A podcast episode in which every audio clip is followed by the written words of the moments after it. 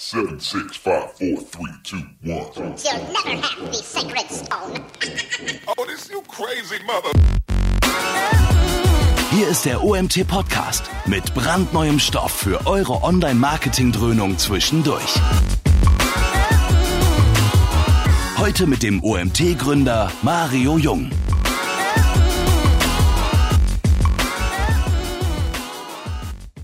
Guten Morgen. Ja, ich freue mich, dass nicht die ganze Online-Marketing-Welt nach Bielefeld gefahren ist, in die Stadt, die es ja angeblich gar nicht gibt, und bei der OMKW unterwegs ist, sondern auch ein paar mehr Bock auf Suchmaschinenoptimierung haben und uns heute lauschen. So, wir haben einen prominenten Gast. Darf ich das so sagen, Marco? Darf ich das so sagen? Ja, müssen die andere entscheiden.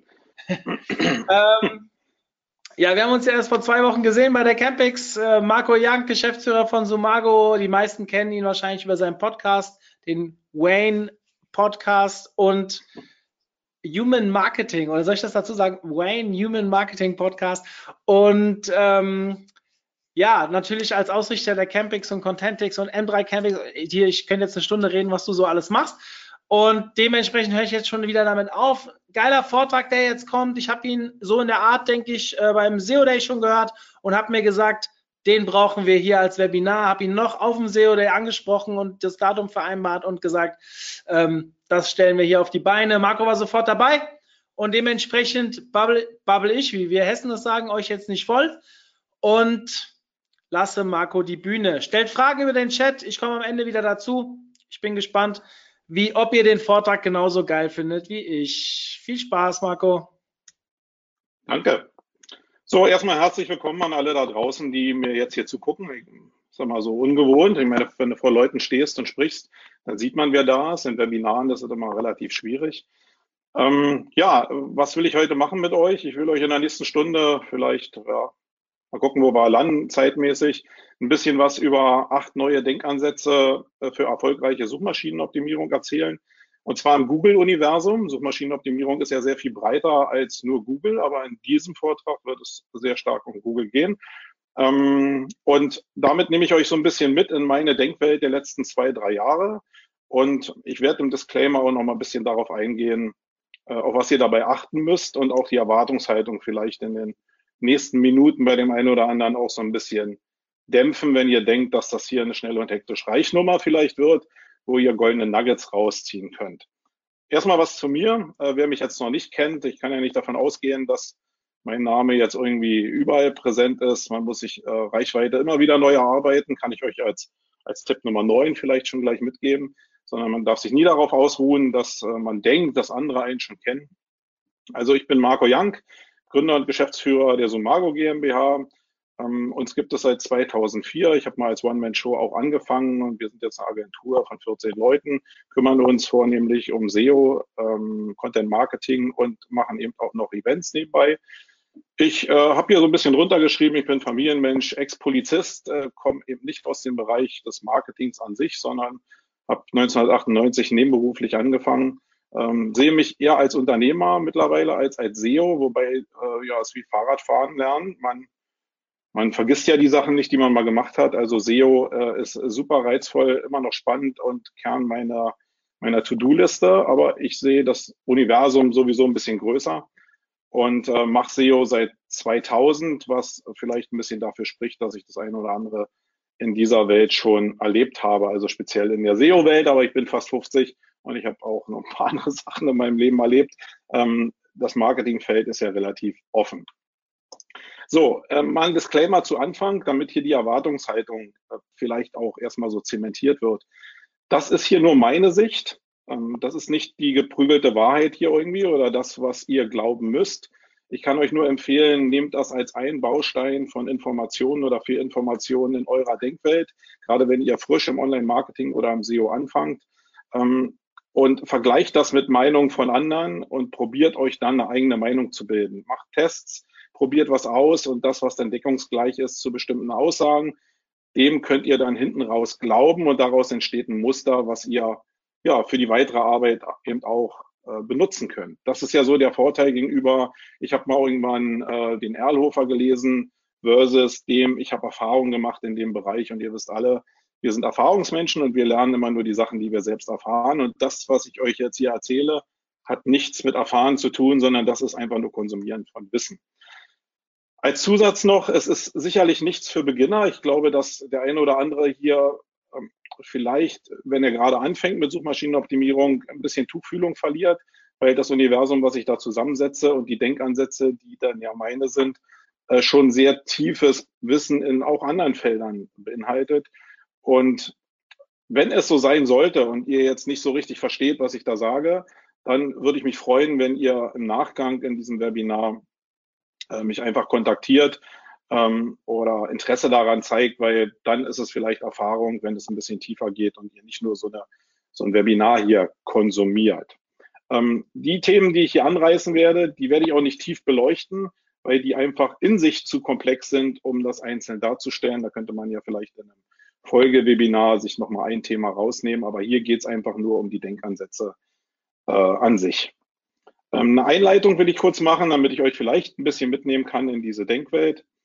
Ähm, es geht darum, das Google-Universum zu denken, also das Google-Daten-Universum zu denken. Das ist ja das, was wir eigentlich machen müssen, so ein bisschen Reverse Engineering, aber eben auch global raufzugucken, womit kann denn Google an sich arbeiten? Die können natürlich eine ganze Menge scrapen, die haben auch über die letzten Jahrzehnte eine Menge gemacht, die haben Unmengen von Daten, und wenn ich Google wäre, denke ich mir immer, was würde ich für Daten nehmen? Ich würde die Daten nehmen, die ich selbst bei mir aggregiert habe. Und äh, das Google-Universum ist relativ groß. Ähm, und auf die Daten zurückzugreifen, macht aus meiner Sicht Sinn. Also daran zu denken, was macht Google eigentlich? Welche Unternehmungen neben der Suche macht Google da draußen? Und dann zu gucken, wie fließt das vielleicht auch in die organische Ranking-Verteilung mit ein?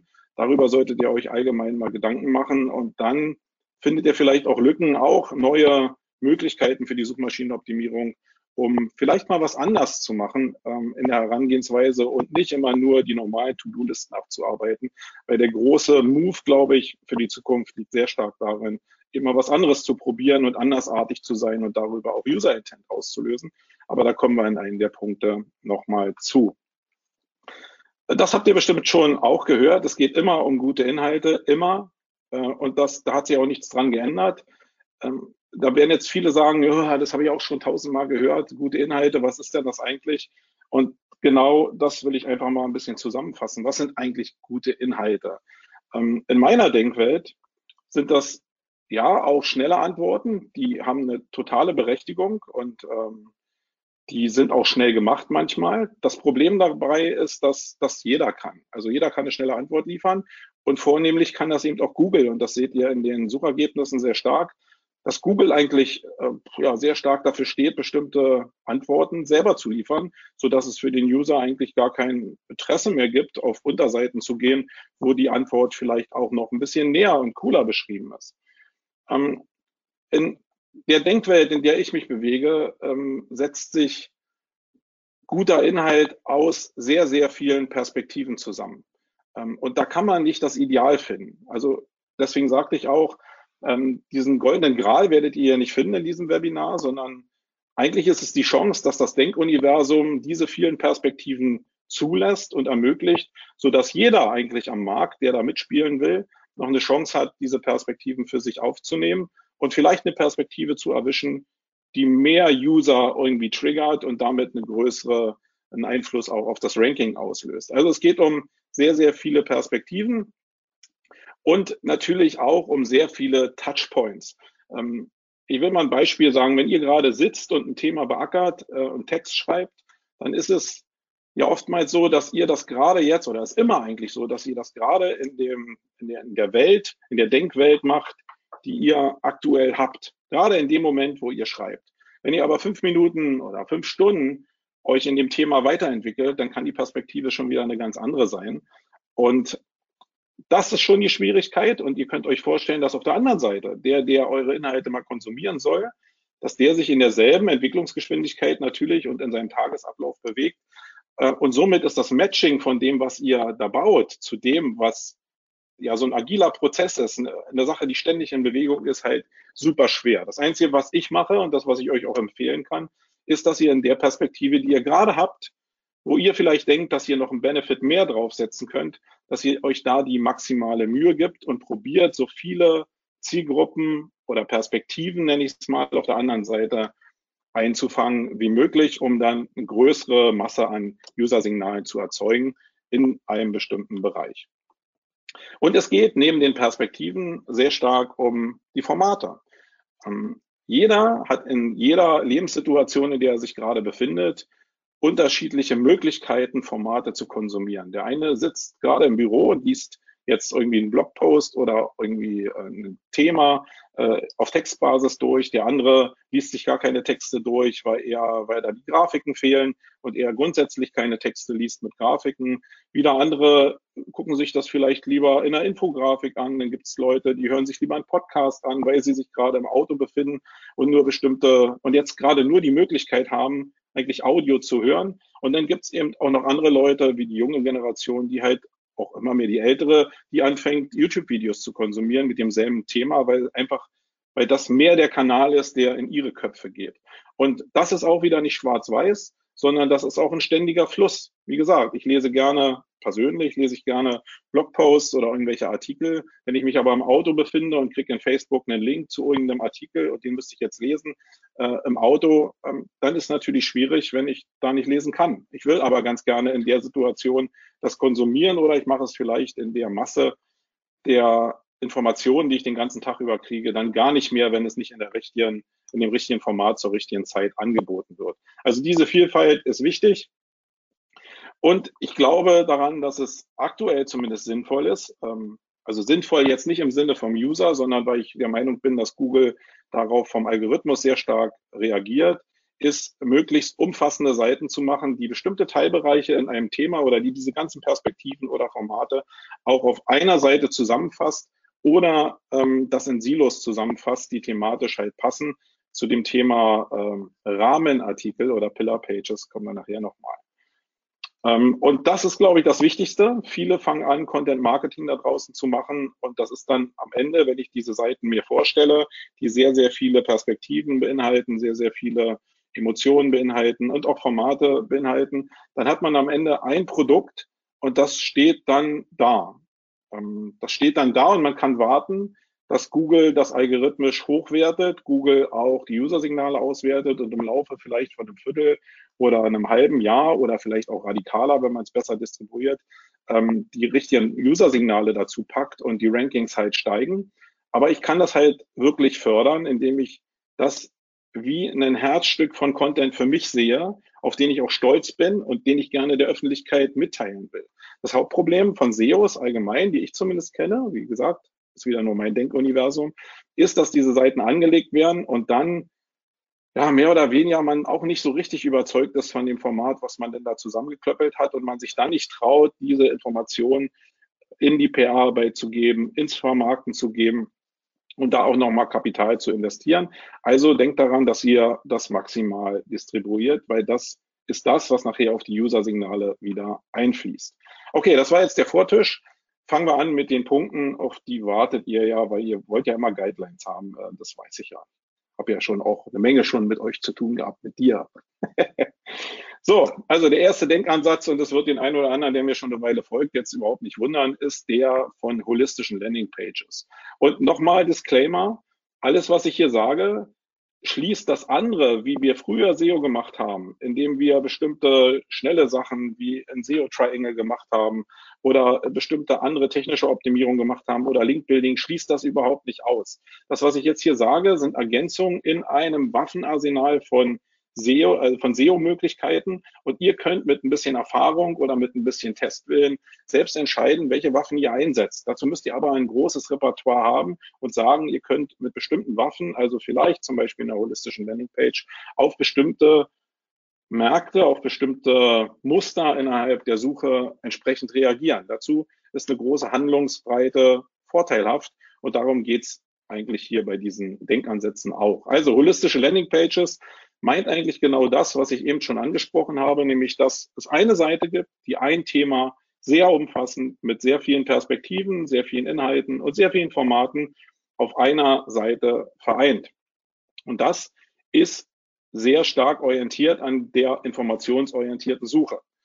Ähm, wenn ihr jetzt nicht wisst, was das genau im Einzelnen ist, ähm, es unterteilt sich ja ein bisschen in den Suchintentionen, ähm, dann lest einfach nochmal nach und ja, oder fragt mich einfach, also es gibt mehrere Suchintentionen, wie die transaktionale Suche, wo ich halt Shopping-Ergebnisse oder was kaufen will, äh, Shopping-Ergebnisse haben will oder was kaufen will, oder wo ich mich nur informieren will und dann ist es informationsorientierte Suche. Wie gesagt, ich will da nicht so ein Thema so tief einsteigen. Ganz wichtig ist aber, dass ihr wisst, das ist, weil es diese Unterteilung gibt zwischen transaktionalen Suchen, also da, wo ihr oder wo der User schon direkt kaufen will oder kurz vor dem Kauf steht, ähm, dass es eine Unterscheidung gibt zu diesen informationsorientierten Suchen. Weil wenn ihr jetzt einen Online-Shop zum Beispiel habt und ihr habt da keine informationsorientierten Inhalte, sondern nur Produkte, die zwar gut ranken aktuell, ähm, die aber nur User abholen sollen auf der transaktionalen Suche oder auf den Ergebnisseiten, dann habt ihr ein Problem, wenn sich aus irgendeiner Situation in der Informationslage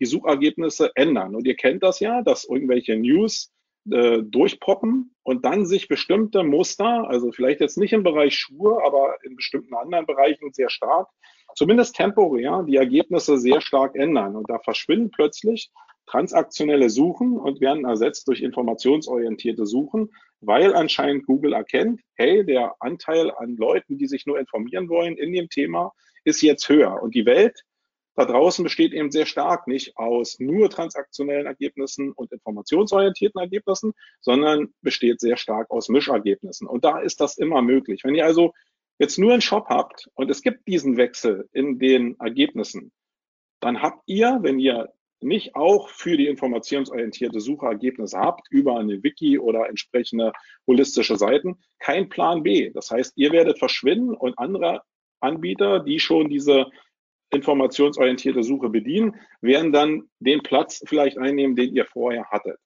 Wenn ihr aber schon in Lauerstellung mit einem informationsorientierten Inhalt auf der zweiten Seite sitzt, dann ist die Chance relativ groß, dass Google euch vielleicht in dem Bereich einfach austauscht und euer transaktionelles Ergebnis ähm, ersetzt zu dem, was ihr informationsorientiert äh, auch habt. Im Idealfall habt ihr sogar beide Ergebnisse, weil, wie gesagt, die Welt ist nicht schwarz und weiß, sondern grau. Und ähm, das wäre doch richtig super. Dazu müsst ihr aber für die informationsorientierte Suche Ergebnisse für Google bereitstellen und da sind die holistischen Landingpages eine Möglichkeit.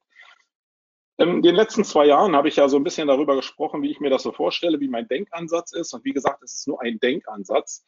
Ähm, mein Ziel war, 5000 Wörter eigentlich als Standard für mich zu setzen oder für das, was wir hier an Content machen. Das ist in der SEO-Szene so, ja, ein bisschen so verpönt worden, weil alle natürlich nur noch gesagt haben, man braucht doch nicht immer 5000 Wörter. Nee, braucht man auch nicht. Aber wenn wir zurzeit von 2500 Wörtern Textlänge ausgehen, die im Schnitt irgendwie in den Top-Rankings vorhanden sind, dann war mir einfach das äh, sehr naheliegend, dass man das einfach mal verdoppelt und dann sagt, ja, gucken wir mal, was passiert. Und natürlich ist es nur eine Orientierung.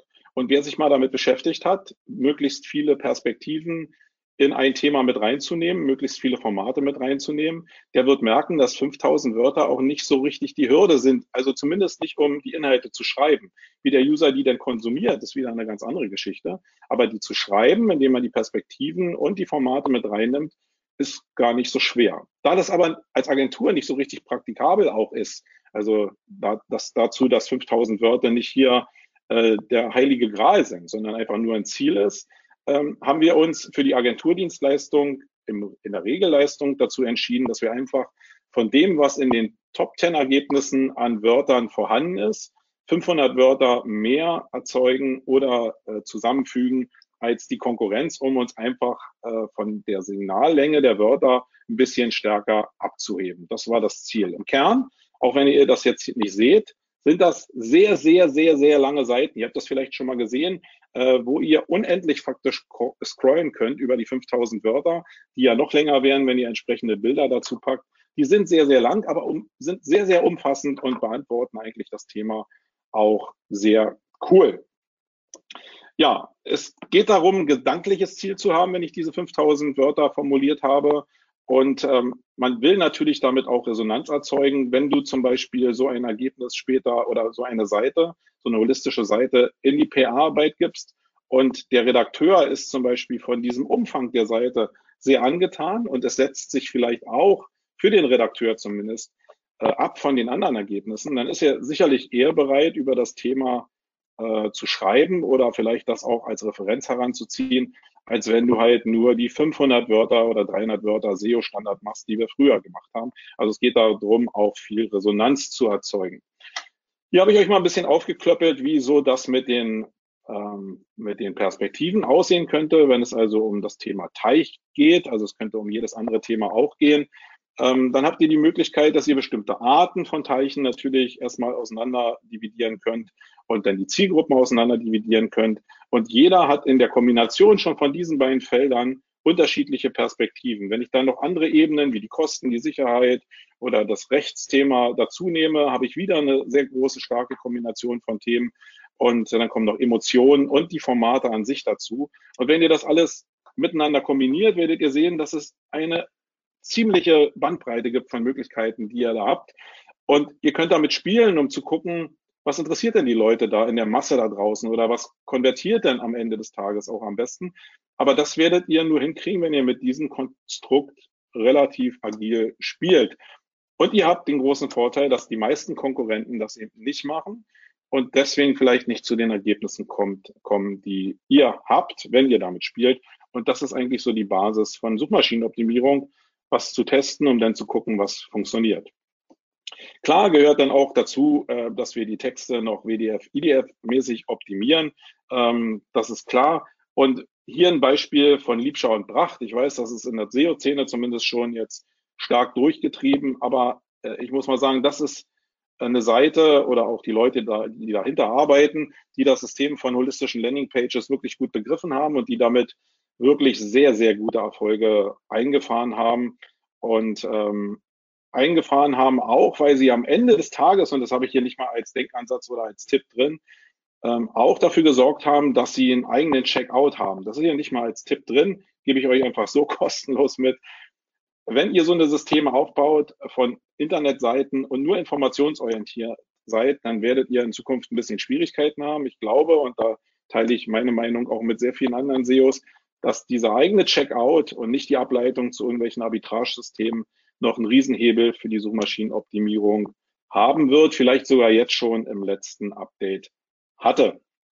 So, hier nochmal eine Übersicht der Keywords. Da sieht man auch, guckt euch die Seite einfach mal an, liebschauundbrach.com, äh, und da werdet ihr sehen, wie diese Seiten aussehen, weil ihr habt jetzt kein Beispiel gesehen. Und es äh, arbeitet euch da einfach mal durch und dann werdet ihr sehen, dass äh, viele Erfolge davon genau auf dem System beruhen. Also ich will jeden Punkt immer damit beenden, dass ich äh, euch sage, wenn ich du wäre, was würde ich machen? Und an deiner Stelle würde ich mich zumindest mal mit dem Thema holistische Landingpage auseinandersetzen, um zu verstehen, welche Waffe ich denn da in mein Arsenal packen könnte. Und dann ist es immer noch die Entscheidung, ja, kann ich das jetzt mit den Ressourcen, die ich aktuell habe, überhaupt umsetzen, ja oder nein? Aber du solltest zumindest darum wissen und äh, dich damit beschäftigen, um die Entscheidung treffen zu können, ob du die Ressource einsetzt oder nicht. Der zweite Denkansatz sind Pillar Pages und Content Hubs. Ähm, einer wie Jens Faulrad würde jetzt sagen, nur es gab es schon früher, also vieles gab es davon schon früher, aber ich will es euch jetzt hier neu präsentieren. Ähm, da nannte, also im Pressebereich nennt man das Ganze wohl Rahmenartikel und wir im Marketing, ähm, ja, wir erfinden manche Themen halt einfach neu, aber weil wir Marketer auch sind und Rahmenartikel hört sich erstmal langweilig an für meine Begriffe und Marketing ist eben oftmals auch das Verpacken von alten Sachen in neue Gewänder. Das sollte man auch als SEO nicht irgendwie so beiseite legen. Also was meint Pillar Pages und Content Hubs? Ihr werdet ja irgendwann äh, feststellen, dass ihr auf den Seiten, die ihr habt, ähm, unterschiedliche Inhalte zum selben Thema habt. Und da kann es gut sein, die eben zu einer Pillar-Page, also zu einer Säule innerhalb eures Informationskonstruktes, dieses Thema abzubilden. Und das könnte auch eine holistische Landingpage sein, wird sie am Ende sogar sein, weil die eben sehr umfassend sein wird. Also entweder ich baue eine Pillar-Page, die ähm, gleich holistisch aufgebaut ist, oder ich nehme mir meinetwegen sehr viele Rezepte zusammen, wenn es um Spargelrezepte gibt und packe die auf eine Pillar-Page zum Thema Spargelrezepte zusammen. Und daraus entsteht dann eine Pillar-Page. Und ihr werdet dann merken, gerade bei diesen Konstrukten, wo ihr Inhalte zusammenführt, dass die Seiten ganz schnell nicht nur 5000 Wörter haben, sondern dass die auch mal 10 oder 15.000 Wörter haben. Und dann hast du zwei Probleme. Nämlich erstmal, dass diese Konstrukte dann wirklich am Ende des Tages wirklich gar keiner mehr liest, weil sie zu lang sind einfach und einfach auch Perspektiven beleuchtet werden, die einfach dafür geeignet sind, eigene Seiten nochmal zu erzeugen, was man auch merkt in dem User Intent. Und ihr werdet auch Probleme mit den Ladezeiten bekommen, weil inklusive Bilder, inklusive Videos sind das halt echt Ladezeitmonster und das mag Google ja auch eigentlich nicht so richtig. Das heißt, die Pillar-Page ist immer noch die Basis und wenn ihr merkt, dass das wie so ein Bierglas einfach überläuft, die Themen und ihr das irgendwie unterteilen müsst, dann könnt ihr sozusagen Hub-Pages anlegen, die von der Pillar-Page verlinkt werden und die auch von, der, äh, von den Hub-Pages wieder zurück zu der Pillar-Page führen. Also da auch hart verlinkt für die interne Verlinkung einfach sorgen, indem ihr einfach für bestimmte neue Zielgruppen äh, Einzelseiten anlegt, wo ihr denkt, dass die bei den Usern besser ankommen oder auch für neue Perspektiven neue Seiten anlegt, um den User in seinem, in seiner aktuellen Situation vielleicht besser abzuholen. Das sind aber Sachen, die eigentlich so nie im Standard gehen oder zumindest Erfahrung voraussetzen. Also die Jungs von Liebschau und Bracht werden vielleicht im Laufe der Zeit die Erfahrung gemacht haben, wie sie das auch vorher schon aufdröseln können. Die meisten, den kann ich nur empfehlen, macht erstmal diese Pillar-Page, guckt, wo der Inhalt zu strong wird, einfach zu, zu mächtig wird und probiert dann das auszugliedern, wo ihr denkt, dass dann noch ein zusätzlicher Markt auch vom Keyword Cluster her ist. Ähm, ja, also wenn ich du wäre, dann würde ich mich mal mit Pillar Pages und Content Hubs beschäftigen. Wenn du aus dem redaktionellen Umfeld kommst, dann beschäftige dich doch einfach mit dem Thema Rahmenartikel nochmal. Und das hat, wie gesagt, nichts mit Suppen zu tun. So, dann eine Sache, die ich von dem guten Hans Kronenberg äh, vor, glaube ich, zwei Jahren schon irgendwie mehr oder weniger übernommen habe. Ich will ja jetzt nicht immer so tun, als ob alles aus meinem Kopf entstanden ist. Auch ich sammle immer nur Informationen zusammen, um mein SEO ähm, besser zu generieren. Und da geht es darum, High-Performance-Content-Formate zu erzeugen. Was ist das? Ähm, eigentlich ist es sowas wie eine 20%-Regel für Verzeichnisse, die ihr aufbaut in eurem Seitenkonstrukt.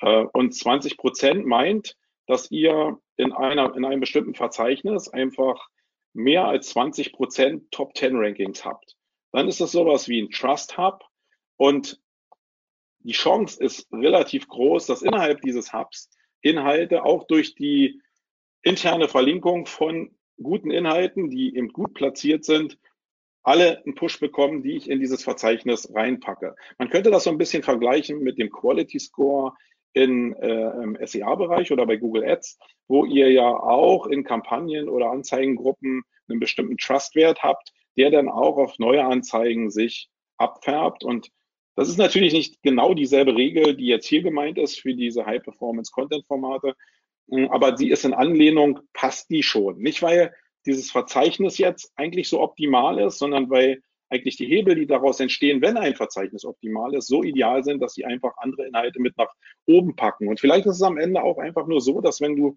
so ein Verzeichnis hast, was diesen Regeln eben äh, folgt von High-Performance-Content-Formaten, dass ihr euch in dem Bereich einfach mehr Mühe gibt. Und ich zeige euch mal, wie das in, äh, bei Systrix aussehen könnte. Da habe ich mir jetzt mal ähm, Fabian, sei mir nicht böse, den SEO Day rausgenommen und da das Branchenbuch. Da sieht man zum Beispiel, dass auf der Seite 1 0% äh, Top 10 Rankings drin sind. Und das ist genau das, was nicht passieren sollte. Wenn ich zumindest dieses Verzeichnis von Bran Branchenbuch optimieren will. Dann gibt es unser Wiki zum Beispiel als Beispiel, wo wir auf dem Weg sind, wo wir aber auch noch nicht endgültig unsere Hausaufgaben gemacht haben. Da haben wir hier knapp 12 Prozent. Und ähm, da ist unser Job natürlich von der Seite zwei und drei jetzt immer noch mehr Seiten auf die, ähm, auf die Page One zu kriegen, um diesem Standard, dieser 20 Prozent Grenze gerecht zu werden. Weil, warum jetzt 20 Prozent? Weil man ganz gut sehen kann, dass wenn man diese Marke irgendwie erreicht, dass dann der Hebel irgendwie stärker wird. Die ist auch wieder nicht absolut, aber als Ziel durchaus geeignet, um einfach eine Line zu haben, die man erreichen will. Äh, wenn ich mir noch andere Sachen angucke, wie das Riot-Wiki zum Beispiel, dann haben die das schon ganz gut hingekriegt. Guckt euch einfach mal die Sichtbarkeit von dem Wiki an in allen Sprachen. Die machen da einen sehr brillanten Job. Und ja, ich weiß nicht genau, ob der Algorithmus darauf reagiert, ob es an der internen Verlinkung liegt oder ob sich die Redakteure im Zuge von auch WDF, IDF, Proof Keywords und holistischen Ansätzen einfach mehr Mühe geben, weil sie einfach auch bessere Briefings bekommen. Das weiß ich nicht. Am Ende des Tages ist das Resultat halt das, dass sie über dieser 20-Prozent-Marke liegen. Und wenn man Cistrix selber nimmt, dann sieht man, dass ja, da, ich glaube, der Wert noch deutlich mehr erreicht ist, sieht man ganz gut. Und ich glaube, dass alle Inhalte, die ähm, Cistrix jetzt bei Frag Cistrix in das Verzeichnis reinpackt, die Chance haben, auch gut zu ranken. Und wieder der Hinweis, das kann auch daran liegen, dass sich Johannes immer oder der, der da gerade Autor ist, sehr viel Mühe gibt. Aber es ist ein Riesenhebel und es hat einen sehr hohen SEO-Impact. So, also wenn ich du wäre für den Denkansatz 3, würde ich mir mal massive Gedanken um die Optimierung von Verzeichnissen machen. Ja, wenn du da Fragen hast, wie gesagt, melde dich einfach bei mir, können wir gerne nochmal drüber reden. Dann Denkansatz 4 ist neues Bilder-SEO für bessere organische Rankings. Da muss ich jetzt ein kleines Fragezeichen ranmachen, weil der Denkansatz, der, den ich da gehe, der basierte auf dem äh, 20 Jahre Google Update in der Bildersuche. Das habe ich mit dem Martin Missfeld schon sehr intensiv besprochen. Ähm, und da war relativ gut ersichtlich, dass die Bilder auf Seiten, auch vielleicht auf holistischen Landingpages, auf jeden Fall mit reinspielen, um gute Hauptrankings zu bekommen in den organischen äh, Ergebnissen. Äh, das konnte man sehr gut sehen und in vielen Beispielen auch ableiten, nicht overall, aber es gab eben diese Ableitung auch in Richtung User-Signalen. Äh, nun hat ja gerade der Martin mit seinen Domains ein bisschen äh, vom letzten Update was auf die Mütze bekommen. Und jetzt ist eine Mutmaßung natürlich das neues Bilder-SEO, also das, was ich euch jetzt hier auch ein bisschen in Teilen gleich zeigen werde, ähm, dass das negativ aktuell auf das Ranking einzahlt. Ich glaube aber nicht, dass es das ist. Und ich will euch auch erklären, warum ich das nicht denke. Bilder sind ein ganz wichtiger Bestandteil, um Inhalte aufzulockern. Und die meisten User wollen das. Die Suchmaschine will große Inhalte, schöne Inhalte mit kleinen Datenmengen. Und in der Kombination ist das Thema grundsätzlich ungeschlagen. Das heißt, egal ob das Update jetzt auf diesen Bereich angesprochen hat oder nicht, achtet darauf, dass ihr gute Bilder und unique Bilder und optimierte Bilder auf euren Seiten verwendet, weil es für die User richtig ist. Und das ist der Denkansatz für die Zukunft. Rennt jetzt nicht irgendwelchen Hebeln hinterher, weil ihr das gehört habt, sondern Bilder sind wichtig. Ich kenne sehr viele Menschen in meinem Umfeld, die sich Bücher, zum Beispiel ganz normale Offline-Bücher, gar nicht mehr kaufen, wenn die nicht durchblättern und da auch entsprechende Illustrationen drin sind, äh, wo da nur Text drin ist. Das ist für die meisten einfach nicht mehr spannend. Und genauso solltet ihr eure Seiten auch betrachten. So, also Bilder-Traffic, gutes Ranking für besseres Hauptranking, habe ich schon gesagt ähm, sich darum zu kümmern, ist sicherlich sehr lohnend. Und da haben sich ein paar Sachen natürlich geändert. Erstmal hat sich die Einspielung in den normalen Ergebnissen sehr stark geändert. Hier mal ein Beispiel Teich zu sehen.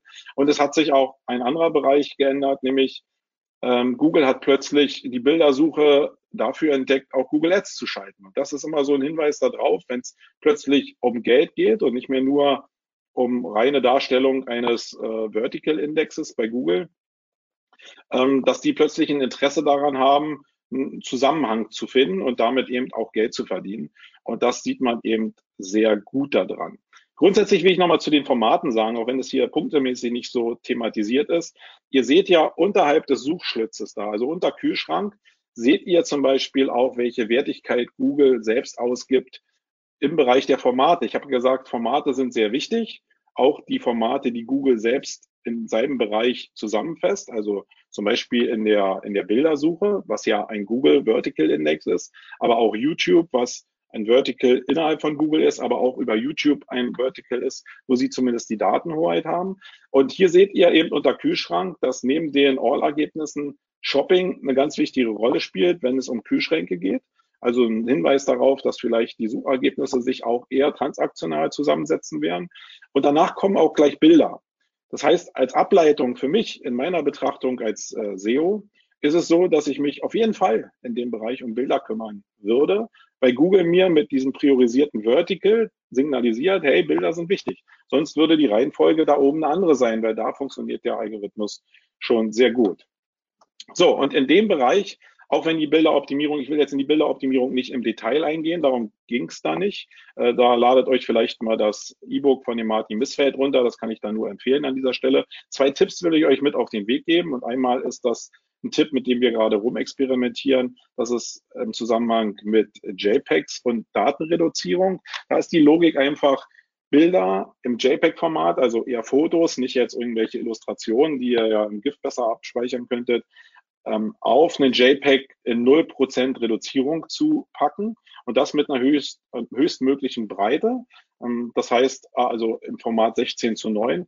Das heißt, wir experimentieren da mit einem 2000er Breitenformat in einem Verhältnis 16 zu 9 und probieren die Bilder auf 0% JPEG zu komprimieren. Und jetzt hatte ich in den im Vorfeld schon, äh, als ich so eine Sachen schon mal erzählt habe, oftmals die Reaktion von Leuten, die noch nicht so viel mit SEO oder auch mit Grafikbearbeitung zu tun haben, dass die jetzt gedacht haben, okay, wenn ich 0% JPEG reduziere, dann ist das Bild ja nicht mehr da kümmert euch einfach mal darum, äh, holt euch mal vielleicht Photoshop, guckt eurem Webdesigner oder Grafikdesigner mal über die Schulter und lasst euch mal erklären, was passiert, wenn JPEG auf Null reduziert wird. Dann ist nämlich nicht das Bild weg, sondern es wird nur deutlich gröber, weil die Datenanteile halt vereinfacht werden und das Bild ist noch da. Die, äh, die Kunst dabei eigentlich und der Trick ist, dass ihr Google ein großes Format anbietet und Google liebt große Formate, Google liebt aber kleine Datenmengen. Und durch die hohe Komprimierung habt ihr eben diese Kombination aus einer großen Sichtbarkeit, aber einer kleinen Datenmenge. Und das scheint der Algorithmus zurzeit ganz gut zu belohnen. Das kann ja zum Beispiel so aussehen im Bereich SEO Berlin. Könnt ihr einfach mal nachsuchen. Ähm, sieht da ein Ergebnis zum Beispiel so aus. Und ähm, das ist natürlich in Bereichen, wo andere Signale noch dazukommen, ein bisschen schwieriger, kommt immer auf die Umfelder an. Aber dieser Hebel funktioniert ganz gut. Und wer sich jetzt fragt, okay, die sehen ja sehr pixelig aus, die, die Bilder, die denn da entstehen. Ja, die sehen als 2000er Format sehr pixelig aus, aber im Netz heutzutage werden eigentlich alle großen Grafiken reduziert dargestellt. Äh, selbst in der Google Bildersuche werden sie so reduziert, dass sie da nicht mehr pixelig sind. Und wenn ihr das noch weiter runterbrecht auf Mobile-Formate, dann ist da eigentlich gar keine Verpixelung mehr zu sehen. Und ihr habt aber den Vorteil, dass ihr ein großes Bild anbietet mit einem kleinen Datenformat. So, die zweite Taktik ist die Störertaktik. Äh, und damit kann man innerhalb der Bildersuche, die ja auch populärer geworden ist oder populärer wird vielleicht auch in der Zukunft noch, äh, so eine Effekte erzeugen, dass ihr einfach, ähm, ja, wie es bei den Sternchen vielleicht auch ist, in den organischen Ergebnissen, aber auch in den Google Ads, ähm, dass ihr euch von der von der Gesamtzustellung optisch einfach unterscheidet und da mehr Attention ähm, hervorbringt. Hier ist es zum Beispiel so, dass in dem Bereich, äh, wo es um Entitäten geht, sehr viele Anbieter halt grau, schwarz, weiße Grafiken benutzt haben. Und wenn ihr das seht in der Bildersuche, dann lohnt es sich durchaus, da einen farblichen Störer reinzusetzen. Ich würde jetzt mal behaupten, dass ihr mir recht gebt, dass das Bild, was hier äh, Ontologie in der Mitte ist, äh, dass das mehr auffällt innerhalb der Ergebnisse als die anderen Bereiche. Ob es jetzt insgesamt cool ist, ist ja eine andere Sache, aber einfach diese Logik zu verstehen, dass dieser Störer eben was auslöst und einen totalen Fokus optisch erzeugt. Wenn ich das mal äh, auf andere, aus ein anderes Beispiel runterbreche, wo der Martin Missfeld eben bei Ultimate äh, Business Cars was gemacht hat, da hat er zwar farblich diese, den Störer nicht gesetzt, er hat aber vom Look and Feel ähm, ein entsprechendes anderes Ad gesetzt, was sich deutlich abhebt von den anderen äh, Erscheinungsbildern. Und damit kann man vielleicht auch mehr Aufmerksamkeit generieren innerhalb der, des Verticals der Google Bildersuche. Also, wenn ich du wäre, würde ich mich intensiv mit Bilder-SEO auseinandersetzen, gerade für die Zukunft, egal ob das jetzt im Update drin war oder nicht. Ähm, holt euch das E-Book da von Martin, der ist da wirklich äh, ganz weit vorne, was die Betrachtung anbelangt und setzt vielleicht oder probiert diese Bildertipps umzusetzen, zumindest mal damit zu spielen, um die Ergebnisse für euch ähm, zu analysieren. Dann der fünfte Denkansatz ähm, ist YouTube SEO für besseres organisches Ranking. Und das ist auch relativ klar, wenn man guckt, das Datenuniversum von Google ist eben auch YouTube. Es ist also relativ einfach, eigentlich eine Verbindung zwischen diesen Welten zu machen, weil sie bei Google die Hoheit über beide Datensätze eben auch hat. Und äh, immer daran denken, dass YouTube die zweitgrößte Suchmaschine der Welt ist. Und wir reden ja schon seit ja, Jahren eigentlich darüber, dass die Verweildauer auf Seiten ein riesengroßer Hebel ist für die organischen Rankings. Und wenn ihr einfach YouTube-Videos macht und die für euch claimt, dann habt ihr über YouTube Analytics die Möglichkeit zu gucken, wie die Verweildauer denn auf euren Seiten ist. Also ihr seht die Zuschauerbindung, so wird es da genannt. Und ich habe hier wieder ein Beispiel von Liebschau und Pracht genommen. Da siehst du halt, wenn du sehr viele Absprünge auf deinem Video hast, dann werden die Leute auch früher dein, deine Seite verlassen. Wenn ich jetzt dieses Video zum Beispiel auf einer holistischen Landingpage eingebunden habe, wenn ich also daran arbeite, dass meine Videos besser werden und die Verweildauer auf den Videos besser ist, dann ist diese Chance auch groß, dass die organischen Rankings auch ebenfalls ansteigen, weil zum Beispiel dieses User-Signal Verweildauer besser bespielt wird. Das ist zumindest der Denkansatz dahinter. Also Optimierung der YouTube-Videos, um eine höhere Verweildauer auf den Seiten zu erzeugen. Ähm, wieder Liebschau und Bracht hat das sehr gut gemacht und es geht immer natürlich beim echten Kanalaufbau darum, eine Wechselwirkung hinzubekommen. Ähm, einmal Liebschau und Bracht, hier auch ein Beispiel whisky.de, um zu die, die Community, die Social Media Community innerhalb von äh, whisky.de in dem Beispiel hier zu bespielen auf YouTube, aber eben auch diese Videos auf seinem Shop zur Verfügung zu stellen, um in dem Fall Whisky-Sorten zu erklären. Also die eine Social-Media-Welt hat die Möglichkeit, in den Shop die Produkte zu bestellen. Die Leute, die aber über den Shop einsteigen, haben auch die Möglichkeit, die YouTube-Welt zu entdecken und daraus ergeben sich sehr viele Synergien, die eben auch sehr positiv sich aufs Ranking auswirken können. Also wenn ich du wäre, würde ich mit so einem Format wie YouTube-Video die Zuschauerbindung versuchen zu erhöhen. Dazu musst du natürlich erstmal mit YouTube anfangen. Und ich weiß, diese Hürde ist relativ hoch. Wenn die zu hoch ist für dich, dann geht es auch nicht darum, irgendwas zu machen, sondern dann sag einfach, okay, der Zeit- oder der Budgetansatz ist mir zurzeit zu aufwendig und dann lass Video ganz aus deiner Planung raus. Ich glaube nach meiner Erfahrung, dass Google sehr stark aktuell darauf guckt, Text und Bild zu verbinden. Die nächste Evolutionsstufe wäre dann Video. Ähm, und da haben die natürlich einen Vorsprung, die es jetzt schon machen, aber der Großteil der Konkurrenz macht das halt noch nicht. Deswegen habt ihr ein bisschen Luft vielleicht, aber ihr solltet es zumindest auf dem Schirm haben.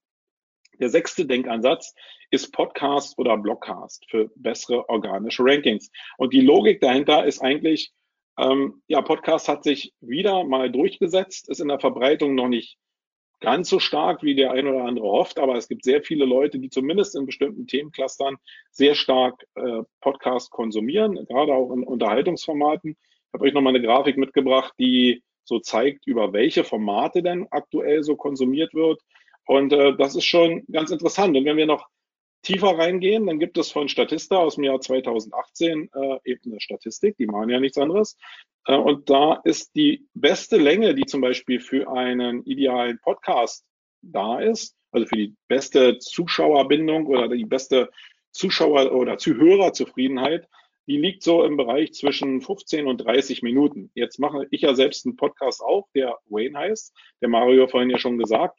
Und äh, wir machen immer eigentlich so bis zu einer Stunde oder eigentlich auch nicht deutlich drüber, aber ist immer so im Bereich einer Stunde.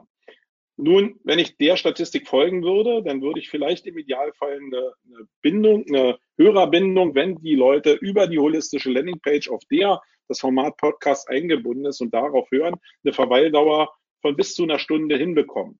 Also die Frage, die ich mich stelle, ist natürlich, äh, die ich mir stelle, ist, ja, macht es denn Sinn eigentlich auch, obwohl ich vorher das überhaupt nicht so gesehen habe, macht es denn Sinn, vielleicht auch Podcasts über eine Stunde zu machen, weil ich wieder einen höheren Verweildauerhebel habe auf den Seiten, wenn ich dann diese Formate auf der holistischen gemeinsamen Pillar-Page stattfinden lasse. Ähm, da gibt es auch keine absolute Antwort.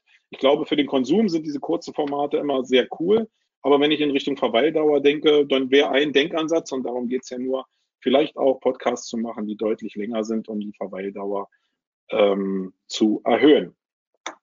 Und dann solltest du vielleicht auch mal darüber nachdenken, dass du Blogcasts anbietest. Also viele reden ja jetzt über Podcasts als eigenes Format, aber ich habe ja vorhin schon das Beispiel gebracht, dass es ja durchaus die Möglichkeit gibt, dass ich jetzt auf Facebook irgendwie einen Ping bekomme, sehe, da hat irgendeiner jetzt einen, äh, einen Blogpost rausgehauen und ich kann jetzt den Blogpost nicht lesen, weil ich gerade im Auto bin oder weil ich in irgendeiner Umgebung bin, wo ich, wo es dunkler ist, wo ich halt nicht lesen kann. Und wenn ich dann den Artikel, den ich geschrieben habe, nochmal als Blogcast rausgebe, äh, nämlich den faktisch vorlese und jetzt nicht über irgendwelche über irgendwelche Bots, äh, dass es halt noch sehr schön unorganisch wird, sondern wirklich mir Mühe gebe in dieser Formatpräsentation, dann habe ich die Möglichkeit, demjenigen, der jetzt Interesse an diesem, an diesem Text hätte, aber es nicht konsumieren kann, dem einen Blogcast zur Verfügung zu stellen, ihm also das zu ermöglichen, den Inhalt von diesem Artikel zu konsumieren. Denkt einfach mal darüber nach. Ähm, das hat viele Vorteile, auch für die Hörer, die dann auf holistische Landingpages kommen können. Also wenn ich du wäre, würde ich mich mal mit Podcast-Formaten beschäftigen und auch zur Content-Verbesserung ähm, Vorteile für die Hörer auf den entsprechenden HLPs schaffen. Dann Inszenierung von langen und gemischten Inhalten ist der siebte Denkansatz. Und das folgt einfach dieser Logik, dass auch mir natürlich bewusst ist, wenn ich 5000 Wörter Textinhalt schreibe, dass das natürlich mega, mega lang ist. Und es macht ja, wenn ich sehr viele Formate auch drin habe, vielleicht Sinn daraus, eine Chronologie zu machen. Das ist vielleicht nicht immer, immer sinnvoll. Man kann damit spielen. Wenn ich zum Beispiel eben jetzt Text habe und ich will einen Podcast anbieten, weil ich jetzt nicht lesen kann in einer bestimmten Umgebung, dann funktioniert dieses System natürlich nicht. Aber wenn ich jetzt jemand habe, der Text lesen will und einfach vielleicht multimediale Inhalte aufnehmen will, dann macht es schon Sinn, vielleicht so vorzugehen, nämlich jetzt, eine, oh, sorry, verschluckt, ähm, einen Text zu nehmen, kurz was, den Text zu nehmen, der zum Beispiel ähm, erstmal den Text hat, dann in dem Text auf eine offene Frage verweist, die in einem Video beantwortet wird, das Video überleitet in eine bestimmte Grafik oder einen Podcast ähm, und wo der Podcast wieder auf den Text zurückverweist, wo also der Konsum der Inhalte so logisch aufgebaut ist, dass es dem User Spaß machen könnte, den ganzen Inhalt durchzugehen, weil er halt multimedial aufgebaut ist. Das basiert so ein bisschen auf dieser Richtung Gamification, ist sehr komplex. Wir haben das ein paar Mal angefangen und haben es überhaupt nicht so richtig hingekriegt. Aber als Idealformat ähm, finde ich das sehr smart. Und ich will es, sofern ich irgendwann mal Zeit habe, so als Meisterstück zumindest irgendwann mal auch auf die Straße bringen, weil ich es als Ansatz sehr spannend finde. Also, wenn ich du wäre, würde ich lange Inhalte äh, durch Verweise und Abhängigkeiten attraktiver machen, sprich Formate einfach vom, von der Storyline miteinander verbinden. Und der achte Denkansatz, und dann sind wir hier eigentlich auch schon faktisch durch, ist Influencer Marketing. Probiert einfach mal daran zu denken, dass das, was im Suchschlitz passiert, eine Auswirkung, eine direkte Auswirkung hat auf die organischen Suchen. Das heißt, ähm, wenn jetzt einfach mal 100.000 Leute einen bestimmten Term in dem Suchschlitz suchen und auch vielleicht das in einer bestimmten Verbindung klicken, dann hat es einen direkten Einfluss auf die Verteilung der Ergebnisse in der organischen Suche. Und Influencer Marketing ist in aller Munde. Da geht es aber mehr darum, dass die Leute einfach nur dämliches Zeug quatschen. Wenn ihr es aber einfach fokussieren wollt für den Bereich SEO, dann probiert Formate zu erzeugen, die direkt provozieren, sucht doch mal nach. Und das vielleicht nicht mit der Markensuche, sondern kombiniert mit einer Optik, die genau dieses Ergebnis favorisiert. Ähm, und das meint zum Beispiel, dass man die Marke nicht nennt und die Domain nicht nennt. Und was dann passiert, ist nämlich, dass der Influencer, und in der Regel ist das ja auf irgendeinem Social-Media-Kanal, dass der dann, wenn er bestimmte Fragezeichen offen lässt und aber ein Bild gezeigt hat, dass der User dann das in den Suchschlitz eingibt, was da provoziert wurde und dann das Ergebnis sucht, was er denn da gesehen hat. Und dann entsteht dieses Pogo-Sticking, nämlich dass die Leute was eingeben, das erste Ergebnis sich angucken, finden das Ergebnis nicht, springen wieder zurück äh, und klicken so lange sich durch, bis sie das Ergebnis gefunden haben. Da ist es natürlich besser, wenn du die Ergebnisse einfach schon hast, also wenn du auf der ersten oder zweiten Seite schon bist, dann ist es natürlich leichter, weil der Weg zu deinem Ergebnis kürzer ist. Aber ich hoffe, ihr habt verstanden, worum es da geht. Also provozierende Suchanfragen zu erzeugen, die dann durch gerade durch Pogo-Sticking und wo ihr das beste Ergebnis seid, einen positiven Einfluss auf das Ranking haben kann. Damit würde ich mich in jedem Fall beschäftigen. So, ähm, wer einfach mal hören will, was ich noch so alles denke, und das geht auch ein bisschen über SEO hinaus, gerade die menschliche Komponente, äh, feiere ich ja so ab, weil ich glaube, dass im SEO ist im Menschlichen der größere Hebel als in Tools. Äh, wer da ein bisschen äh, reinhören will in das, was ich da alle 14 Tage von mir gebe, der hört mal im Wayne Podcast rein, findet ihr bei uns über die Agenturseite oder googelt einfach danach. Äh, sonst will ich noch auf zwei Events hinweisen, die wir selbst machen, nämlich am 13 und 14.06. die äh, M3 Campings, auch in Berlin. Da geht es um Unternehmensentwicklung, Teamentwicklung, Selbstoptimierung, also alles, genau diese menschlichen Faktoren, Teams besser zu machen, damit sie diese ganzen Waffen und Möglichkeiten, die es da draußen gibt, auch in der Zusammenarbeit besser hinbekommen. Ich glaube daran, auch wenn manche das vielleicht noch nicht verstanden haben. Und ich will darauf hinweisen, dass wir im Dezember ein großes Shift planen, nämlich die Marketing Underground mit einem Tag Kreativexpo in Berlin und einer Showkonferenz, ähm, die wir da stattfinden lassen. Da gibt's aber noch Details, könnt ihr vielleicht auf den Seiten schon mal gucken. So findet ihr mich äh, in den Social-Media-Formaten. Und das war's eigentlich auch jetzt hier, Mario. Ja, danke, Marco. Ähm, ja, ich kann es schon mal sagen, ich habe mit Marco schon im Vorfeld über die Marketing Underground geredet. Ich freue mich sehr auf dieses Format, werde auch definitiv dabei sein, dem Ganzen eine Chance geben. Ähm, hast du dir schön was ans Bein gebunden? Ich freue mich, dass, es, dass du es umsetzen willst, weil äh, ja, wir haben gestern schon mal über Facebook diskutiert. Ich bin ganz froh, dass ich es mir nicht ans Bein gebunden habe und dass du das gemacht hast. Aber ich möchte es gerne mit dir genießen. Bitte drum, ja. Und euch alle, ja, natürlich will ich da genießen. So gibt es dann Fragen noch, Mario? Ja, es gibt, also erstmal ein Appell an euch, ihr könnt mir jetzt gerne Fragen über den Chat stellen. Ähm, ich habe natürlich schon zwei, drei Sachen mitgebracht zum Diskutieren. Ähm, zwischenzeitlich habe ich schon mal einen Blogartikel über den Chat rausgehauen zum Thema Content, äh, Pillar Content weil du das ja so schön äh, angesprochen hast, auch dass diese Diskussion dazu im Netz war, finde ich ein sehr spannendes Thema, ein altes Thema, was so unter einem neuen Buzzword äh, eine neue, ja, neue Fahrt bekommen hat. Aber das solltet ihr euch anschauen. Äh, eine gute Struktur in der Webseite und Pillar Pages helfen euch dabei, ähm, ist sehr, sehr förderlich. Aber darauf wollte ich gar nicht hinaus, sondern ich wollte auf die Bilderdiskussion hinaus, die du eben gerade mhm. ähm, auch mal angestoßen hast. Und ich habe ja auch den Vortrag bei der Campix von Martin gesehen. Ich persönlich glaube wie du, dass die Bilder nicht der Grund sind. Wir merken so ein bisschen das Thema beim Lazy Loading. Also Seiten, die nicht mit Lazy Load arbeiten, die haben doch deutlich verloren bei dem, bei dem ähm, Update. Wo wir es nachgezogen haben, ist es besser geworden. Ähm, ich glaube trotzdem, das ist viel zu komplex, um es an einem Beispiel oder an einem Punkt irgendwie festzumachen. Das ist zumindest mal meine Meinung, die ich an der Stelle also auch mal los. Zumindest das ja reinspielen, was ich mit der 0% Reduzierung gesagt habe.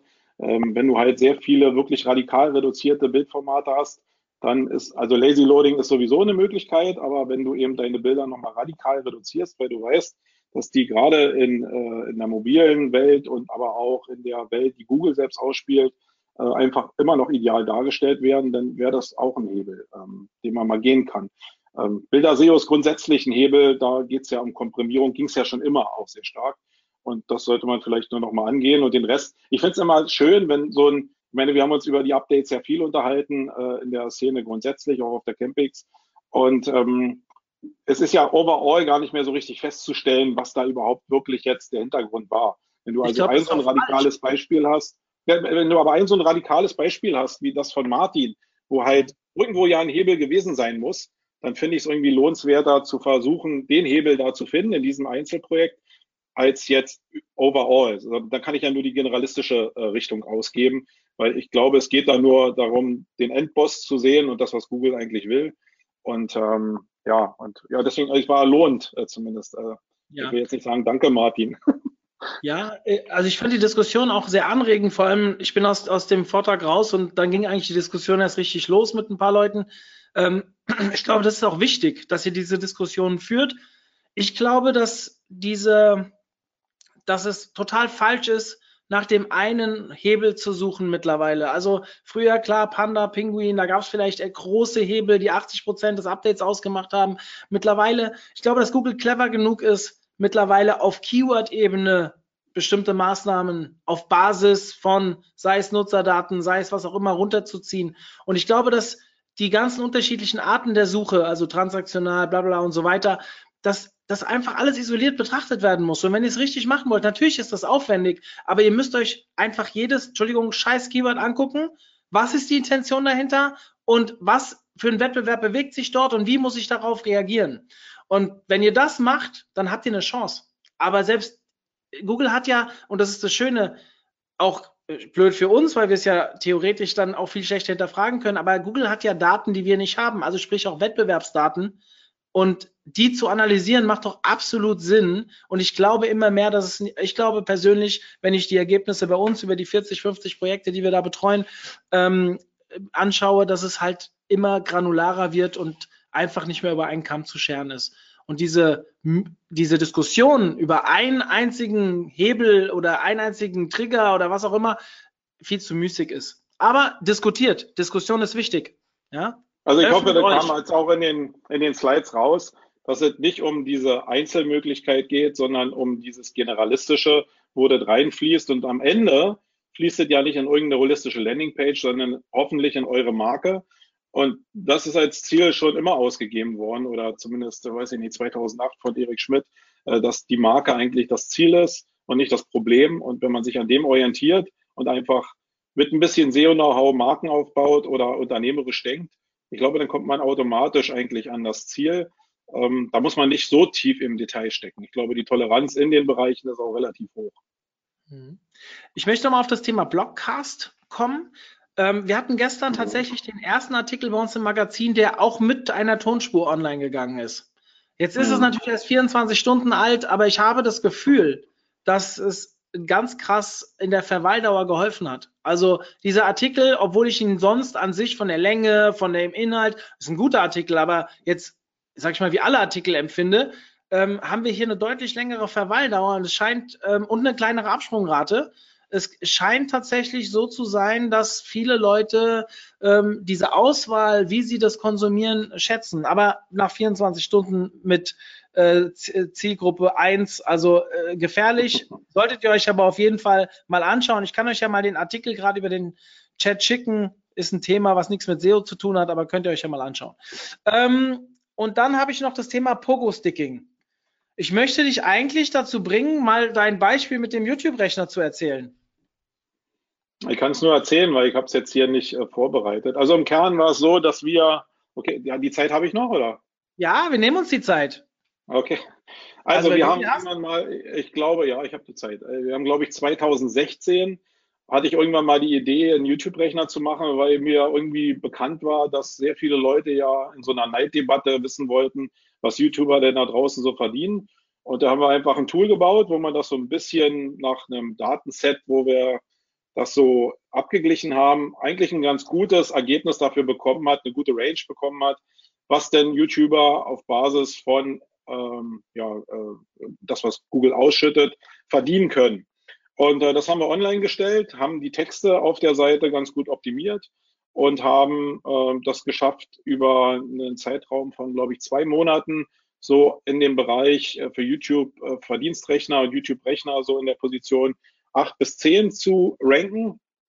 Und dann ist, nachdem das eine ganze Weile online war und wir eigentlich gehofft haben, dass es jetzt immer weiter so chronologisch nach oben geht, Folgendes passiert, dass äh, der Simon Deschio, einer der größten deutschen YouTuber, einfach einen Post gemacht hat, ohne dass wir dafür Geld bezahlt haben, äh, ein, ein Video gemacht hat, wo er eben genau dieses Thema aufgenommen hat und sich dann den, also zum Glück, den Rechner rausgesucht hat, den er wo am coolsten fand und das war unser Rechner, ähm, und hat den in seinem Video präsentiert. Jetzt war es so, dass die Präsentation genauso war, dass das Logo von unserer Firma abgeschnitten war. Meine erste Reaktion war, okay, scheiße, jetzt fehlt die Marke, äh, jetzt hat es alles nichts gebracht.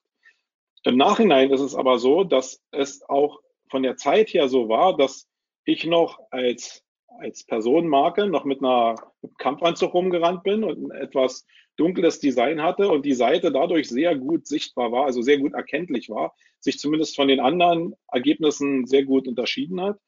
Das heißt, was jetzt passiert ist, ist, dass die Leute, weil sie ja die Marke nicht gefunden haben, also nicht sehen konnten, dass die, das zumindest äh, der Gedanke dahinter, der passiert sein müsste, ich kann es natürlich nicht hundertprozentig verifizieren, dass die Leute angefangen haben, nach dem YouTube-Verdienstrechner zu suchen in verschiedenen Kombinationen. Also auf der Seite selbst stand in der H1 deutlich sichtbar YouTube-Verdienstrechner, aber manche werden vielleicht auch YouTube-Rechner eingegeben haben, weil sie halt gar nicht sich das gemerkt haben über das Video und jetzt nicht zurückgesprungen sind, haben die Marke ausgelassen und haben dann natürlich die Suchergebnisse in Google bekommen. Und da waren wir auf Position 8, nehmen wir jetzt mal an. Und was macht der normale User? Der geht jetzt die Ergebnisse durch und will ja eigentlich im Ziel genau dieses Ergebnis finden, was der Simon Desue ja vorgestellt hat.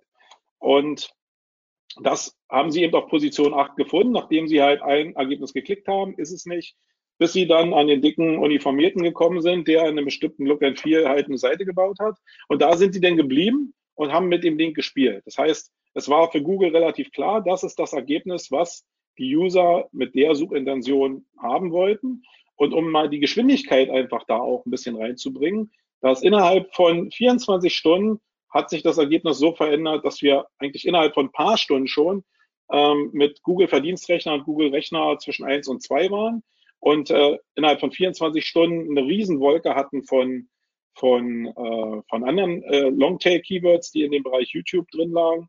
Und da hat man sehr, sehr deutlich gesehen, wie eigentlich das, was ich als Anfang als negativ interpretiert habe, nämlich dass die Marke gefehlt hat, dass die genau zu dieser Penetration geführt hat von Sucheingaben, die ich auch in meinem Tipp, whatever, was war das, fünf oder so, äh, im Endeffekt auch ansprechen wollte. Also da war das relativ krass und es wurde sogar noch krasser, nämlich ähm, ich kenne sehr viele SEOs da draußen, die für den Begriff Rechner seit 20 Jahren probieren zu optimieren.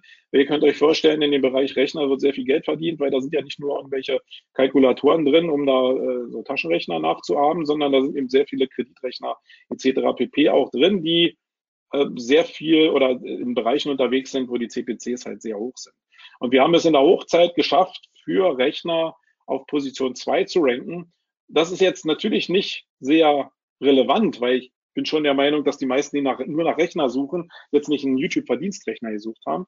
Aber der Algorithmus hat so stark darauf reagiert, dass sie das Ergebnis zumindest für die Testphase nach oben gepackt haben und erst im Laufe der Zeit wurde klar, dass das nicht das passende Ergebnis ist. Und da ist der Algorithmus halt auch nicht so blitzeschnell, sondern die kontrollieren halt die Datensets. Und das hat dazu geführt, dass wir innerhalb von einem Jahr oder so ähm, zwei Millionen Page Impressions hatten über die Ergebnisse, war schon relativ krass ja, als SEO-Agentur kann man sich dann fragen, ja, ist das jetzt irgendwie zielgerichteter Traffic?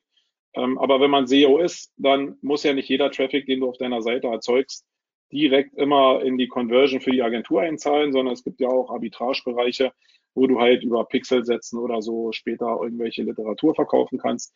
Also es gibt ja tausend andere Spielbälle damit äh, umzugehen. Ich glaube, in dem Zusammenhang ist einfach nur, ist einfach nur wichtig, dass Google darauf eben maximal reagiert. Und ich würde eben genauso wie ich es gesagt habe, äh, das mal im Influencer-Marketing genauso nachprovozieren und dann gucken, ob das funktioniert. Ja, ich will euch, ich schicke euch jetzt noch eine zweite URL hinterher und zwar vom äh, geschätzten Kai Spießersbach, der einen Fall über New York SEO genau. Ja, genau, habe ich auch gelesen. Ist genau derselbe Ansatz genau. und sehr cool. Also genau in die Guckt Richtung. Euch das mal an ist gerade über den Chat rausgegangen. Also ähm, eine coole Sache. Okay, ähm, Thema, wir haben da auch hier schon mal im Club, bei uns im OMT-Club, einen, einen Test zugemacht für eine Seite von uns. Das hat auch sehr gut funktioniert. Allerdings war es in dem Fall nicht beständig. Also das war nichts, was danach so eine Aufmerksamkeit bekommen hat, dass wir da die Position halten konnten. Sind bis auf Seite 1 hoch und sind leider wieder abgerutscht. Ähm, ich nehme an, ihr seid beim Wort Rechner auch wieder abgerutscht, aber bei ja, YouTube. Ja, wir sind jetzt auf 38 oder so. Aber es war wirklich für ein halbes Jahr ungefähr, waren wir wirklich oben. Aber das liegt natürlich auch daran, dass die Attention in den Videos und in den Shares, die von so einem großen YouTuber ausgehen, was ja natürlich nicht nur dieses YouTube-Video, sondern die Shares über meinetwegen die Bunte oder die ganzen Zeitungen, die über diese großen YouTuber halt berichten, der war natürlich auch nochmal massiv und irgendwann ist dann halt einfach der Bums weg. Aber es war natürlich sehr interessant zu sehen, wie diese Nachwirkzeiten sind. Bei euch ist es jetzt relativ kurz vielleicht gewesen. Auf jeden Fall glaube ich, ist in allen Cases, die, die ich da sehen kann, einschließlich unserem, relativ klar, dass der Algorithmus darauf äh, reagiert. Und ja. dann da wieder daran zu optimieren, dass diese, ähm, diese Rankings vielleicht auch Bestand haben, das ist ja Aufgabe von SEO, aber diesen Penetrationshebel, den hat man in der Hand und den muss man einfach nur nutzen. Der ist aufwendig, klar, aber was ist heutzutage nicht aufwendig, wenn es um Marketing geht? Also Leute, die da Quick-Wins haben wollen, die können sowieso schon mal sich einschließen und weinen. Ja, besagter Kai Spiestersbach macht übrigens äh, das nächste Webinar bei uns. Ähm, könnt ihr mal reinschauen, ist auch nicht sein erstes. Äh, die, die regelmäßig zur SEO kommen, gehen. Äh, dieses Jahr war er nicht bei der Campix, deswegen kann ich jetzt nicht für die Campix sprechen, aber nee, normalerweise. Der war in Prag, ja. Ja, bei irgendeiner internationalen Geschichte.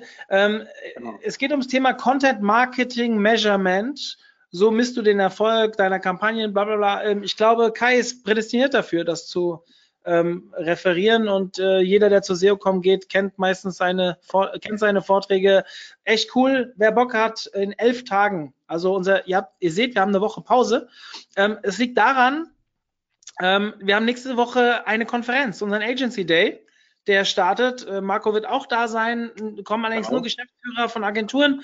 Ähm, wir haben aber natürlich die nächste Woche unseren Fokus da drauf und können ausnahmsweise mal eine Woche kein Webinar bringen und machen dann in elf Tagen mit Kai weiter. Schaut einfach mal auf unsere Webinarseite. Da kommen ein paar richtig coole Sachen noch im April.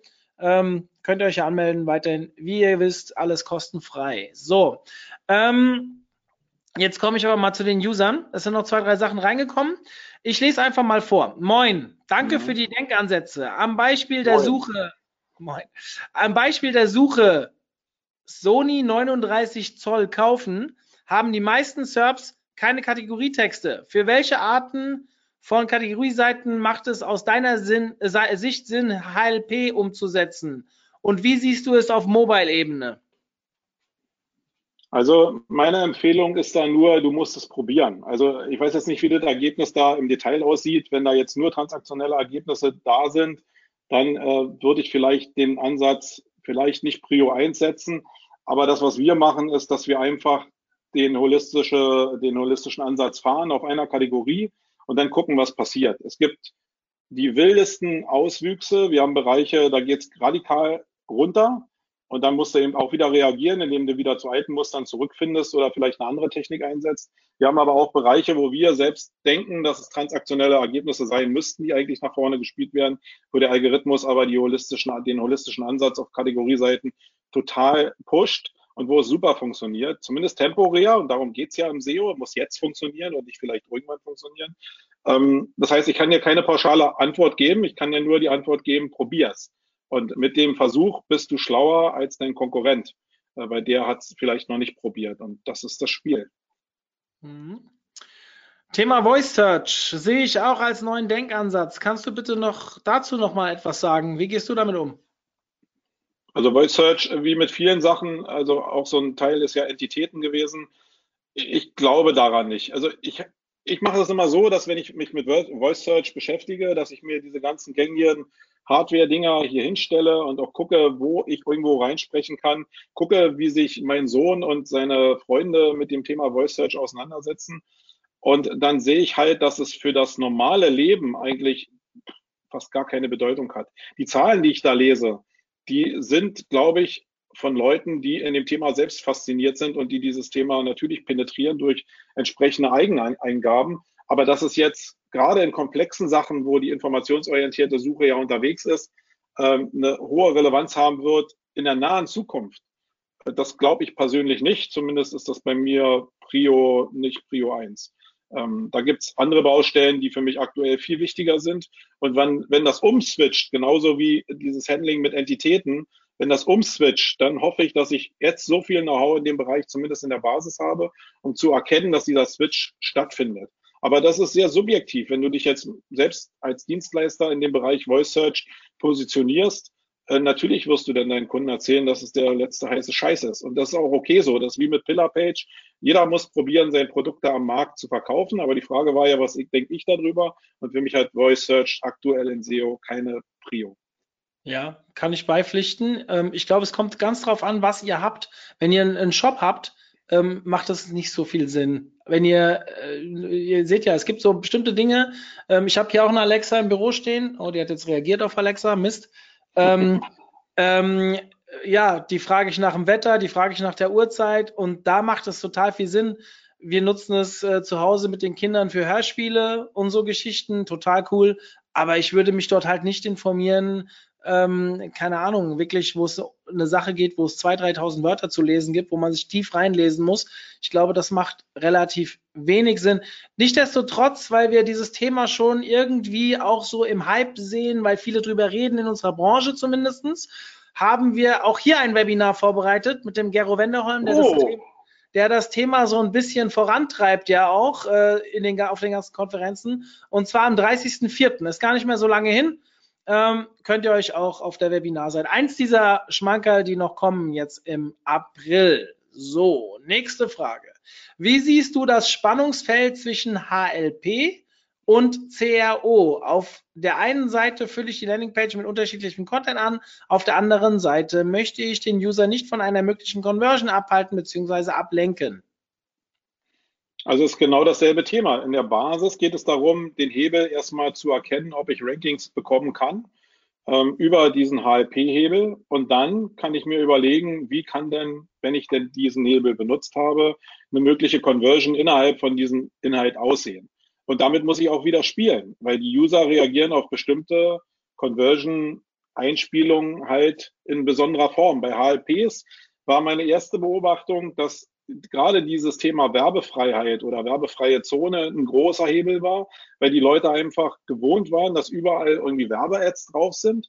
Und nach unseren Erfahrungen war das User und auch das Verlinkungsverhalten deutlich stärker, wenn eben nicht sofort klar war, dass du bestimmte Conversion-Elemente massiv einspielst. Aber wenn ich über so eine HLP eine Position eins bis drei habe und ich habe entsprechenden Traffic auf der Seite äh, und das ist stabil, dann würde ich anfangen, mit Conversion-Elementen zu spielen und dann gucken, wie die Reaktionen sind. Ich würde da nicht radikal rangehen. Viele Leute wollen ja den ROI immer sofort. Also wenn ich meinetwegen 5.000 oder 10.000 Euro für eine HLP ausgebe, dann wollen ja die meisten Leute immer gleich den, den Cash daraus äh, generieren. Und da wäre ich ein bisschen vorsichtig. Also alles peu à peu, genauso beim Inhalt, genauso wie mit den Conversion-Elementen und das vielleicht auch smart verpacken, sodass man nicht immer hier Kauf du Sau irgendwie raufschreibt, also auch wenn da jetzt Bestellen draufsteht, ihr wisst, was ich meine, sondern das vielleicht intelligent in den Content einbauen, sodass das wie die YouTuber und die autistischen Marketer, aut, aut, autistischen, nee, nicht autistisch, authentischen Marketer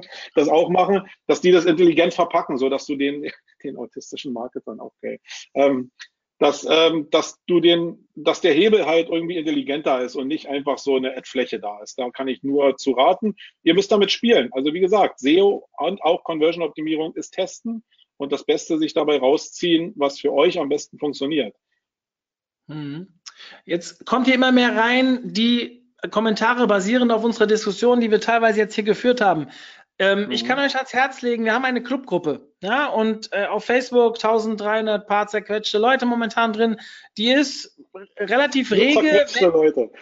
Ja, sie ist relativ rege, wenn man mal etwas anstößt. Ja, also klar, meistens kommt da was von mir oder vom Team, aber in letzter Zeit geht immer mehr Diskussion auch anderweitig los. Gerade wenn ihr so Themen habt wie Lazy Loading, habe ich hier einen Kommentar bekommen. Jemand sagt was zur Voice Search. Also erstmal finde ich das total geil dass ihr euch hier so beteiligt und die Diskussion mit anregen wollt. Uns fehlt ein bisschen die Zeit hinten raus, ähm, jetzt hier alles tief fein ähm, zu diskutieren. Vor allem wäre es ja auch schön, euch dazu zu schalten. Das geht leider nicht so einfach mit der Software und deswegen ähm, biete ich euch an, Nutzt unsere Clubgruppe, nutzt solche Plattformen. Wir werden uns auf jeden Fall daran beteiligen. Wenn ich merke, dass ihr spezielle Speaker anspricht, die nicht direkt reagieren, stoße ich die auch darauf an, dass sie sich beteiligen. Also nutzt das, nutzt solche Plattformen, die wir euch bieten, würde uns sehr, sehr freuen. Ähm, ich habe noch zwei, drei Kleinigkeiten. Ja. Die einen oder anderen haben es mitbekommen. Ich habe ähm, so ein bisschen hier innerhalb der Agentur einen kleinen Wechsel vorgenommen und werde mich in nächster Zeit noch viel mehr um den OMT kümmern als vorher. Und wir wollen sehr, sehr viel anstoßen. Das heißt, ich werde demnächst gerade in dieser Clubgruppe viel nach eurer Meinung fragen. Was stellt ihr euch vor? Was wollt ihr verändern? Welche Frequenz? Und so weiter und so fort. Ich würde mich natürlich sehr freuen, wenn ihr euch daran beteiligt und unser Produkt, den OMT, als Treffpunkt für Online-Marketer ähm, mit uns ein bisschen weiter verbessert. Wenn ihr Inhalte stiften wollt, wenn ihr äh, euch beteiligen wollt, sprecht mich an und ja, wir finden Lösungen. Ich freue mich über alles und jeden, der an unserem, wir reden ja immer so ein bisschen vertikalen Netzwerk für Agenturen, Freelancer und so weiter, kann aber auch jeder Inhouse-Mitarbeiter mitmachen, sich beteiligen möchte. Verzeiht uns, dass wir nächste Woche nicht da sind. Ich weiß, Frequenz und vor allem Regelmäßigkeit wird ähm, ja, wie sagt man, honoriert. Du sprichst ja auch in deinem Podcast immer davon, dass man bestimmte Intervalle halten soll und, und immer bestimmten Daten Versprochenes liefert. Nächste Woche. Aber gelingen tut's mir auch nicht immer. Ja, trotzdem machst du das schon. Also auch wenn, übrigens nochmal danke für die persönliche Erwähnung in deinem letzten Podcast. Ähm, fand ich sehr cool.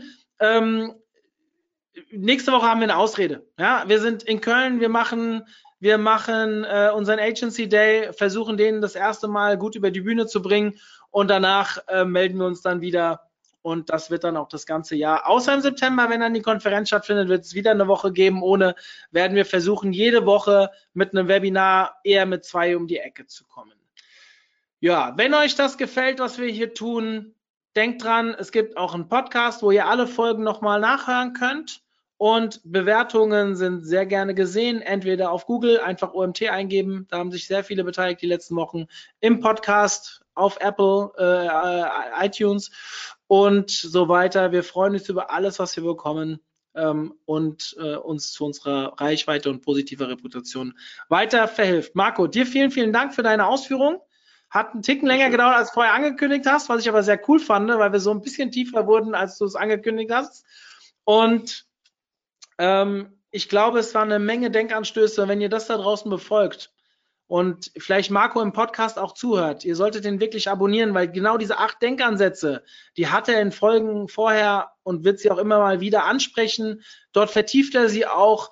Und auch ich, der jetzt vielleicht schon zehn Jahre dabei ist, ähm, hole mir immer wieder Anregungen von Marco und kann sagen, ja, manchmal sehe ich es nicht so wie er, aber es ist seine Denkwelt, wie er immer so schön sagt, sein Mindset. Ein Glück denkst es nicht so wie ich. Ja, und äh, ich bin gehöre auch zu denen, die dann vielleicht auch mal was mit ihm diskutieren. Eher nicht virtuell. Bei mir ist es eher, wenn wir uns auf einer Konferenz sehen, ähm, dass wir uns über bestimmte Dinge unterhalten. Aber das könnt ihr halten und tun und lassen, wie ihr wollt. Aber hört euch das an, wenn ihr Zeit habt. Das bringt euch weiter. So, jetzt habe ich Werbung für dich gemacht, Marco. Ich mache sie gerne. Ich mache sie Ja, gerne. danke dir. So, und wenn ich jetzt irgendjemand nicht berücksichtigt habe mit seinen Kommentaren und Fragen im Chat, das tut mir leid, nutzt bitte die Clubgruppe. Ich werde mich dann zeitnah darum kümmern, dass auch ihr Antworten bekommt. Euch ein schönes Wochenende. Wir hören uns in elf Tagen. Marco, dir ein schönes Wochenende. Da dauert es vielleicht ein paar Tage. Nee, wir sehen uns nächste Woche. Wir sehen uns früher. Nächste Woche. Dementsprechend, Genau. dementsprechend äh, ja, dauert es nicht so lange. Und ich bin raus. In diesem Sinne. Danke, dass ihr dabei wart. Ciao. Ciao.